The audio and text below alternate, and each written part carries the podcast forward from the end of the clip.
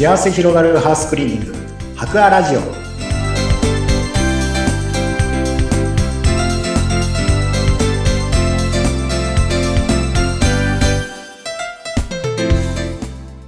こんにちは。株式会社博アの田中洋平です。こんにちは、インタビュアーの山口智子です。え今日は白亜の田中井さんに6月のお掃除のいろいろなメニューなどを聞いていきたいと思いますが、はい。6月、まあ、梅雨の時期ですけれども、この時期、はいなんかメニューでおすすめのものってあるんですか？はい。そうですね。ちょうど梅雨の時期に、まあ、おすすめというか、したらいいメニューはありまして、特に外回りのお掃除になるんですけれども、はいあの、窓ガラスとか、あとはサッシ溝とか網戸、そのあたりのお掃除は、うんこの梅雨の時期にするのがおすすめになっております。ええでも、なんで梅雨の時期にするといいんですか？そうですね。ちょうど、まあ、春先で、やっぱり花粉とか、いろいいろ黄砂とか飛んで、で、結構外回りが、ろ。うん。汚れが溜まってきてるかと思うんですけど、で、梅雨の時期だと、やっぱりちょっと水気が、ちょっと湿気がありますので、比較的汚れがこう、浮きやすくて、は。い、汚れ。れが取れやすい時期にはなるので、はい。まあ、ちょうどこの時期に、まあ、外の周りのちょっとお掃除をしたらうんいいのかなっていうのがありますね。へえ、あ、そうなんですね。はい。あ、そっか。なんだろう、湿度があるというか、そうだと割と取りやすいんですね、ほこりとか。そうですね。逆に夏とか、本当に、こう、真夏とかに外回りの掃除となるとうん、やっぱり暑くて、は あの、もう、やる方も大変っていうのもありますし、うん。やっぱり湿気がなくてもすぐ乾燥、乾いてしまうので、うん。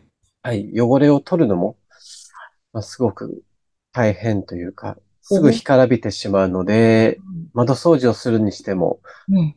あのーなんて言うんでしょう、すごい水をたくさん使ったりとか、水をあ使ってもすぐ拭かないと、あの、汚れが落ちないっていうようなうん。ことで、やっぱり作業をする方もうん、やっぱり大変っていうのがありますので、そうなんはい。か。えーそうすると、まあ、具体的にどういうふうな内容なんですかね？そうですねうん。かんまあ、窓ガラスの掃除って、まあ、本当に特別なんか難しいことはないんですけども、ええ。はい。窓ガラスのについたホコリとか、こう、あのー花粉とか、まあ、その汚れを、まあ、取り除く。えーあとは、あの、サッシ溝ですね。うんそのあたりって結構、あのー水が溜まったりとか、意外とホコリとかいろんな汚れが、サビもありますし、結構蓄積しやすい場所ではありますので、はい。で、それが何もしてないと、本当に固まった状態になって、まあ、逆にずーっとそのまま置いてしまってると、あの、もう本当に固着して、もう本当にどんな力入れても取れないとか、うん。ぐらいになってしまうので、まあそういうような溜まった埃とかですね、カビを取るような作業になると思います。はあ、なるほど。そっかそっか。うんでも本当窓ガラスって意外とやらないんですよね、私の場合。あ、そうですよね。だからこそやってもらうとね、そうした方が楽ですね。そうですね。やるだけでもだいぶ見た目がうん。あの、綺麗になって、まあ、なんて言うんでしょう。まあ、すごく外から見たときも、中から見たときもすごくスッキリとした 感じになるかなと思います。ですよね。はいねいや、うん、汚れてるのは知ってるんですけど。そうですよね。ねうん、うん、うん、うん。なるほど、なるほど。じゃあ窓ガラスもピカピカになっていくと。はい。うん。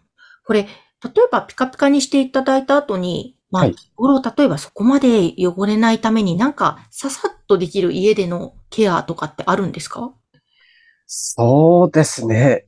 家でのケアというと特別何かやるっていうことはないですけども、まあうん、窓ガラスに関しては、そうですね。まあ、サッシ、特にサッシ周りとかが、やっぱりホコリとかがつきやすいので、うん。まあ、ずーっと何もしないと本当に固まってしまうので、ああ、あのそう。、掃除機をかけただけではもう絶対取れない。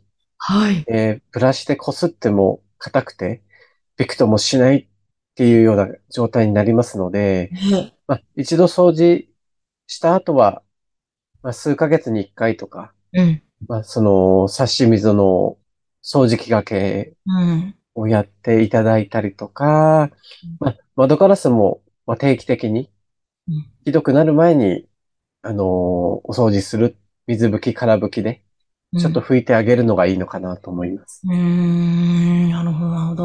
やっぱりそうですよね。そういったことをやっていくと、保てるということですね。そうですね。はい。うんうん。え、他にもおすすめのメニューありましたよね？他にも、あのーまあ、さ、あの、窓ガラスと、差し溝と、あと網戸のお掃除ですね。うん。はい。網戸に関しても、やっぱりホコリとか、まあ、花粉とかいろんな汚れがついてますので、うんまあ、ついでに、あの、網戸も、まあ、綺麗に洗うっていうのがおすすめになっています。はあ、は網戸ですね。なんか、一見すると、ゴミがついていないような、汚れがないような気がしてしまうとか、きそういうふうに思いたいという感じですけど、結構パッて拭くと汚れてたりしますよね。そうですね。結構汚れ見えないようで、結構ついてはいますので、まあ、窓ガラスをお掃除するついでに、うん。網戸のお掃除もおすすめしていましてうん、で、あとは網戸が結構もう剥がれてきていたりとか、劣化してしまっている場合には、あの、ダスキンだと網戸の張り替えのサービスっていうのも行ってますのではい、あの、まあ、いろんな種類の網戸がありまして、うん。まあ、こう、虫が入りにくいように、目が細かいような網戸もありますし、あとは外からこう中が見えにくいような、はい。まあ、そういう網戸もご用意しておりますので、ははい。い、お客様のご要望に合わせてうん、網戸がもうボロボロになってるとかうん。っていう方は、はい、張り替えのサービスも行ってます。うーん、いいですね。あ、そっか。掃除だけじゃなくて、張り替えもしてくれるんですね。張り替えも、はい、やってます。こういう網戸がいいっていう、あの、要望があればうん、はい、大体虫がやっぱり中に入ってくるのが嫌だっていうようなお声を結構いただきますので、はい、く雲とか虫とかやっぱりちょうどだんだん暑くなってくると増えてきますので、うん。はい、それの、その対策の網戸もありますので、ぜひご相談いただければと思います。あいいですね。ちょっと夏に向けて、確かに虫対策はしたいですもんね。はい。